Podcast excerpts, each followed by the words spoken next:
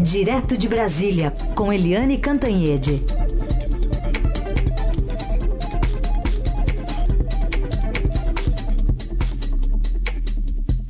Oi, Eliane, bom dia. Bom dia, Raíssen, Carolina ouvinte. Oi, Eliane, bom dia. Vamos começar então falando sobre a votação da indicação de Eduardo Bolsonaro para a Embaixada do Brasil em Washington, que se ela fosse hoje, o deputado federal não teria votos suficientes dos senadores no plenário, segundo mostra um levantamento de Estadão, dos 81 senadores, 30 responderam que pretende votar contra o nome do 03, ante 15 que disseram ser a favor. E os outros 35 não quiseram responder ou se colocaram como indecisos. Uma situação que deve levar em conta né, esse timing político que você já falou aqui, da oficialização do nome de Eduardo Bolsonaro lá no Senado, né? Pois é, esse levantamento que foi feito pelo Estadão, pelo repórter Mário Bastiti, ele é super importante, mostrando por que que o presidente Jair, desculpa, por que que o presidente Jair Bolsonaro está demorando tanto a formalizar o pedido junto ao Senado Federal, já que o pedido já teve o, a aceitação, aliás, de próprio punho do próprio presidente Donald Trump. Então, o presidente pediu para o Trump, o Trump acatou de próprio punho, mas ainda não enviou para o Senado porque a situação lá não está boa e o governo sabe disso. É, se a gente pegar esses dados que você falou, Carolina, 30 contra, 15 a favor, 35 que não responderam e 7 indecisos, a gente vê o seguinte, que esses que são contra, né? São 30. Né? Aí você pega os 15 que são a favor. Se você somar os 15 que são a favor, mais os 35 que não responderam, você vai ter uma soma de 50, né? Com nove apertados, apertados, se todos os 15, olha só, se todos os 15 que não, os 35 que não responderam, todos os 35 votarem a favor. É muito improvável que todos os 35 que ainda não responderam votem em massa 100% a favor. Portanto, a situação não está fácil. Aí a gente vê que, é, antes de tudo, o nome do Eduardo Bolsonaro tem que passar pela Comissão de Relações Exteriores. São 18 membros da comissão e seis já se declararam contra. Ou seja, tem a sabatina, depois tem uma votação secreta na comissão de relações exteriores, que também está aí apontando dificuldade, e depois tem a votação no plenário, que também é secreta. Ou seja, é bastante complicado e isso tudo tem como vamos dizer assim, pano de fundo, um parecer da comissão, é, enfim, da consultoria legislativa do Senado, dizendo que a indicação do próprio filho do presidente é nepotismo, sim. E uh, aí tem também os grandes embaixadores brasileiros resistindo à indicação, muita gente da academia resistindo, e inclusive ontem saiu no Estadão um artigo que eu recomendo do ex-chanceler Celso Laffer. Ele não é embaixador de carreira, ele é um acadêmico, um intelectual, grande intelectual, mas ele está dizendo o seguinte: que faltam ao Eduardo Bolsonaro a qualificação é, diplomática, ele nunca estudou no Rio Branco, e também a indicação por ser um grande brasileiro, com grandes obras, grandes realizações, como foi, por exemplo, Oswaldo Aranha. Então, falta qualificação é, de biografia, falta idade, enfim, eu recomendo esse artigo do Celso Laffer. A situação de Eduardo Bolsonaro não é simples, mas ele está se mexendo muito, ele tem ido é, de gabinete em gabinete, ele tá, é, trocou a Câmara, ele é deputado federal, presidente da Comissão de Relações Exteriores da Câmara, mas ele trocou a Câmara pelo Senado e está gastando sola de sapato. Mas às vezes ele tem mais surpresas porque a presidente da Comissão de Constituição e Justiça, por exemplo, a senadora Simone Tebet, do MDB, ela já declarou ontem, numa entrevista no Estadão também, que ela não vai votar a favor do Eduardo Bolsonaro, não. É, ela, enfim, ela tem restrições ao governo, é, é, contra essa defesa que o presidente Bolsonaro faz da tortura, faz do, do daquele coronel brilhante Ustra, que é listado como líder dos torturadores, etc. E ela diz que não vai votar no Eduardo Bolsonaro exatamente porque lhe faltam lhe, enfim, qualificações para ser embaixador na principal embaixada do país. Ou seja, é, o presidente Bolsonaro, além do próprio filho, está batalhando pela indicação. Além do presidente Bolsonaro, está dando várias entrevistas defendendo a indicação do filho. O presidente Bolsonaro acho que vai ter que entrar na articulação política, ligando para os senadores para acabar lá voto, porque a coisa lá não está fácil não. Bom, vamos continuar acompanhando. Só antes de a gente mudar de assunto, Eliane, é, esse, é, esse é o tipo de uma batalha que não se entra se não tiver certeza da vitória, não, né? Ah, é aquilo. Ninguém entra para perder. Uhum. E, claro, o Estadão tem o levantamento próprio do, é, do Estadão, que o Bacete está fazendo, ligando um a um dos senadores, mas o Palácio do Planalto também tem. Ou seja, se o Palácio não está enviando o nome, não está formalizando, é porque sabe que a coisa não está boa. Enquanto isso, o Brasil continua, é, na prática, sem embaixador, porque é. o Bolsonaro, na prática, demitiu o atual embaixador, que é o Sérgio Amaral, é, pela imprensa antes de ir para Washington. Lembra lá atrás? Foi, foi. Então, o Brasil está é, tá descoberto lá. Tá certo. Eliane, vamos voltar para um tema da semana passada ainda, mas que agora pode ter outros desdobramentos, a questão da, do desmatamento da Amazônia. Os governadores dos estados lá que compõem a Amazônia estão querendo negociar direto com os europeus? Pois é, os governadores da Amazônia estão falando isso, que a, o fundo da Amazônia é fundamental e que eles não podem abrir mão desse, dessa verba dos, da Europa. Então, os próprios governadores, né, é, Amapá, Acre, é, do próprio Amazonas, Pará, todos estão se reunindo para negociar diretamente com a Noruega e posteriormente também com a Alemanha. A gente lembra que a Alemanha cancelou 155 milhões de reais é, para o Fundo da Amazônia, a Noruega cancelou 133 milhões de reais e sem esse, esse fundo não tem como comprar veículos, não tem como fazer a manutenção, não tem como evitar o desmatamento da Amazônia. E por que que eles cancelaram? Porque o presidente Jair Bolsonaro é, tem uma implicância com a Europa, mesmo na campanha ele já implicava com a Europa, o chanceler é, Ernesto Araújo já dizia que a Europa, é, enfim, já dava umas cutucadas na Europa e o presidente acha que para ser 100% Estados Unidos, é, ele tem que cutucar a Europa. Não dá para conciliar e ser amigo dos dois, né? apesar do Brasil ter feito aí, ter sido líder aí para fechar o acordo do Mercosul com a União Europeia, mas o presidente Jair Bolsonaro toda hora dá uma cutucada na Noruega. Voltou ontem, nesse fim de semana, a dizer que a Noruega caça baleia, mata baleia. É, ele também fica implicando com a, a Alemanha e é, de forma até jocosa, sarcástica, dizendo por que, que a Noruega não pega esse dinheiro e manda para a Alemanha reflorestar a Alemanha.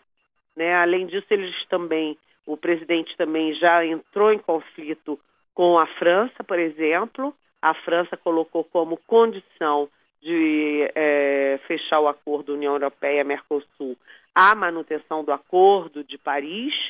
Né? E o presidente Bolsonaro vivia dizendo que ia sair do Acordo de Paris, ia sair. Agora ele não fala mais nisso, mas de qualquer jeito a França tem lá uma pulga atrás da orelha. E também com a Suécia, que é a fornecedora dos nossos caças da aeronáutica. Enfim, o presidente fica guerreando com a Europa no momento de fechar o acordo União Europeia-Mercosul. É, Parece que ele quer melar o acordo para ficar só nas mãos dos Estados Unidos mas os governadores amazônicos estão tentando reagir. Aliás, Heisen, só para concluir, está é, tá tendo uma reunião grande de clima na Bahia essa semana.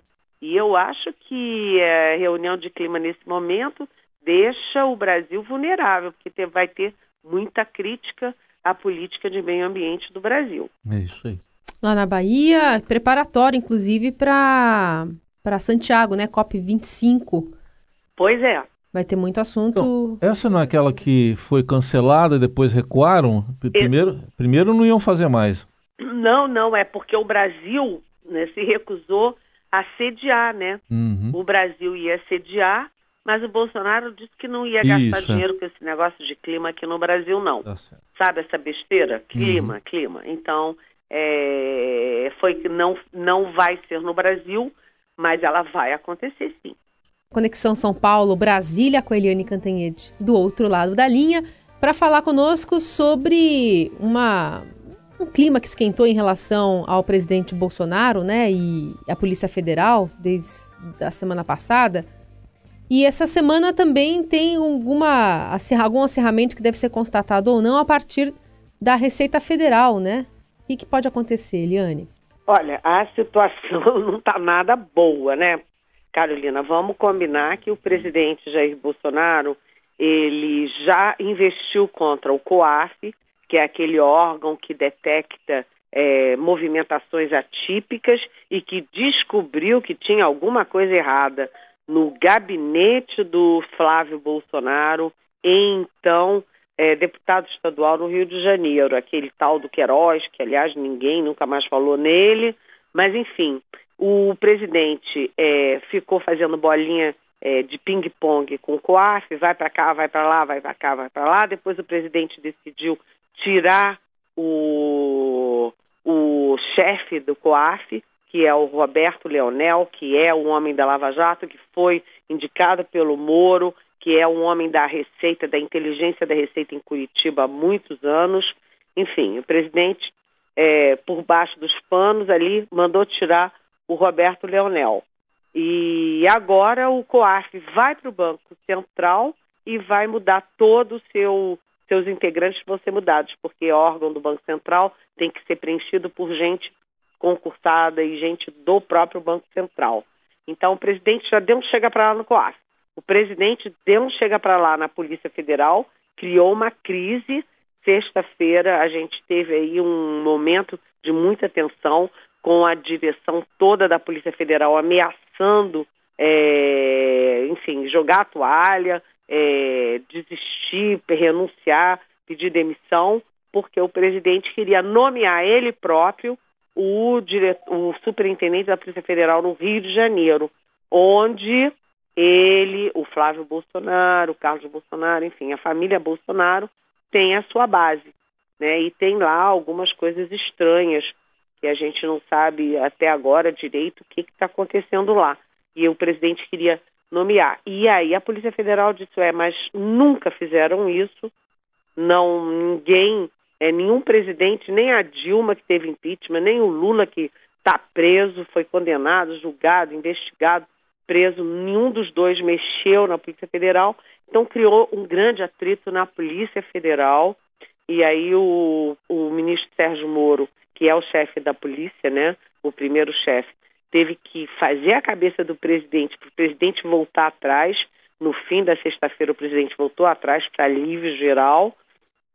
E mas se por enquanto a situação na Polícia Federal está sob controle, a situação da Receita continua complicada porque o presidente cismou de mexer com é, quadros da Receita no Rio de Janeiro é, e, inclusive, como o, o superintendente da Receita está reagindo, há também o risco do presidente querer demitir o secretário, o superintendente da Receita no Rio de Janeiro, que é a base dele.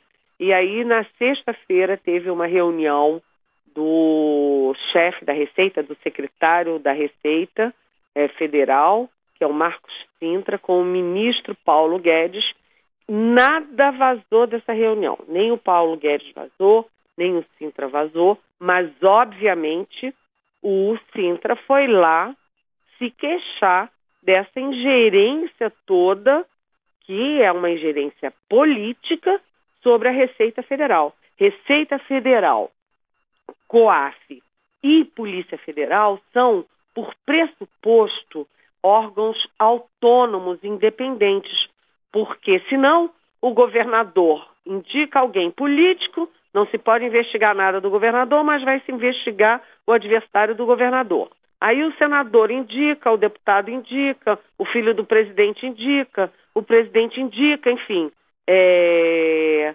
Então está criando um atrito numa área sensível que é uma área de investigação.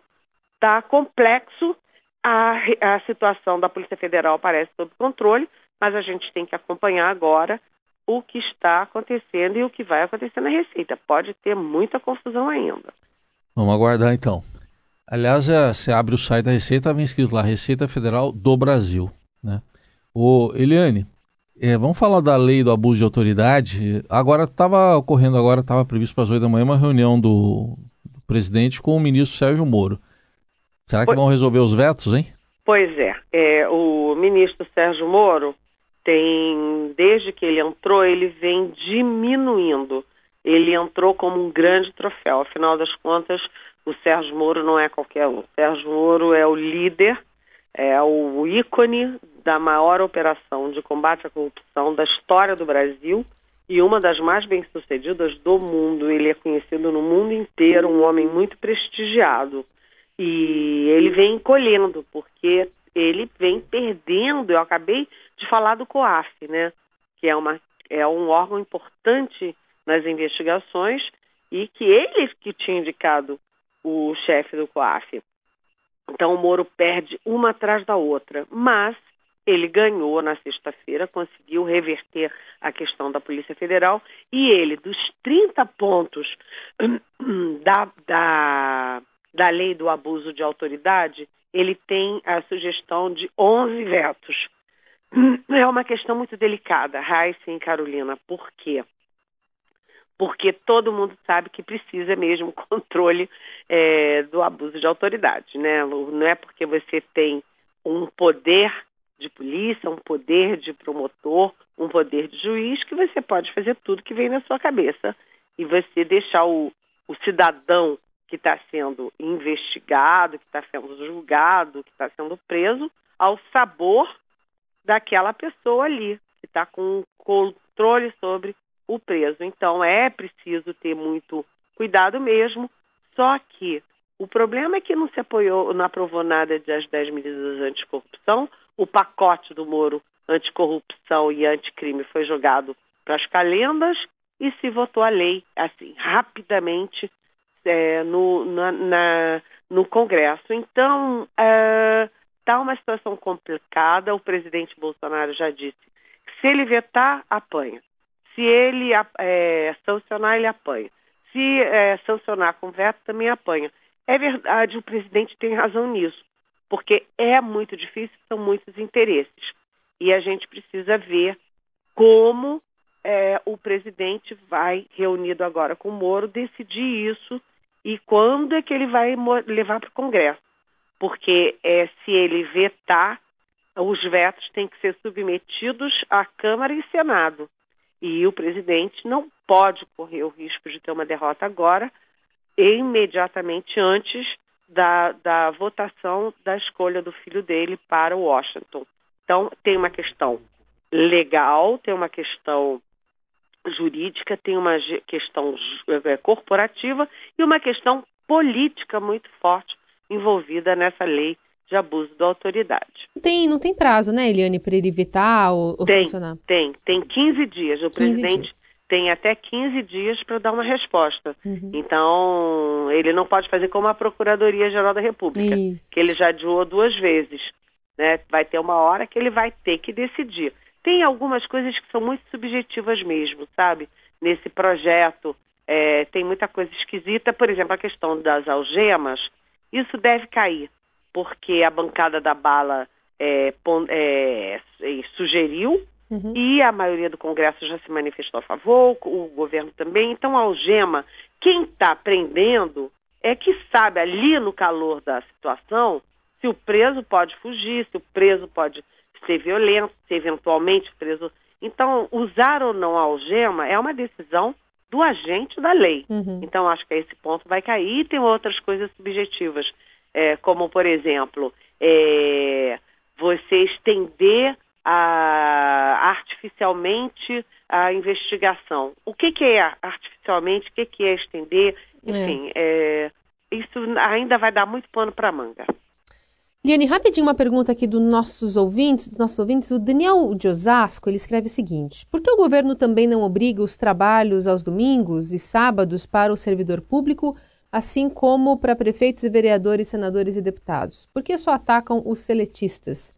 Daniel de Osasco, se referindo possivelmente à, à, à lei de liberdade econômica, né? Oi, bem-vindo.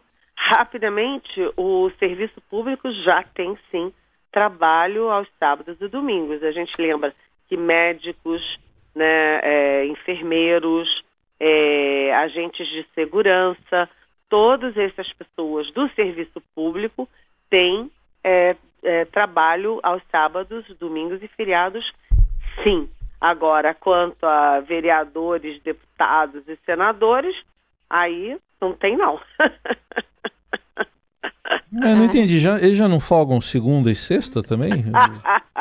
É, eles dizem que não. Não? Eles Ah. dizem que não trabalham dentro do Congresso, mas que eles trabalham com as bases, bases. ouvindo a voz do povo. É.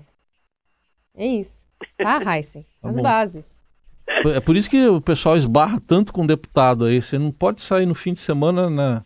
Você esbarra. É esbarra. Você esbarra, porque eles eles estão ouvindo o povo. Eles estão ali no meio do povo, é, prometendo, acatando, ouvindo, para decidir o melhor para o futuro do país. Só para ser justo, viu, Eliane? As duas únicas pessoas que eu já encontrei no metrô foram dois Eduardos, o Suplicy e o Jorge. Esses dois andam de metrô, que eu já encontrei os dois.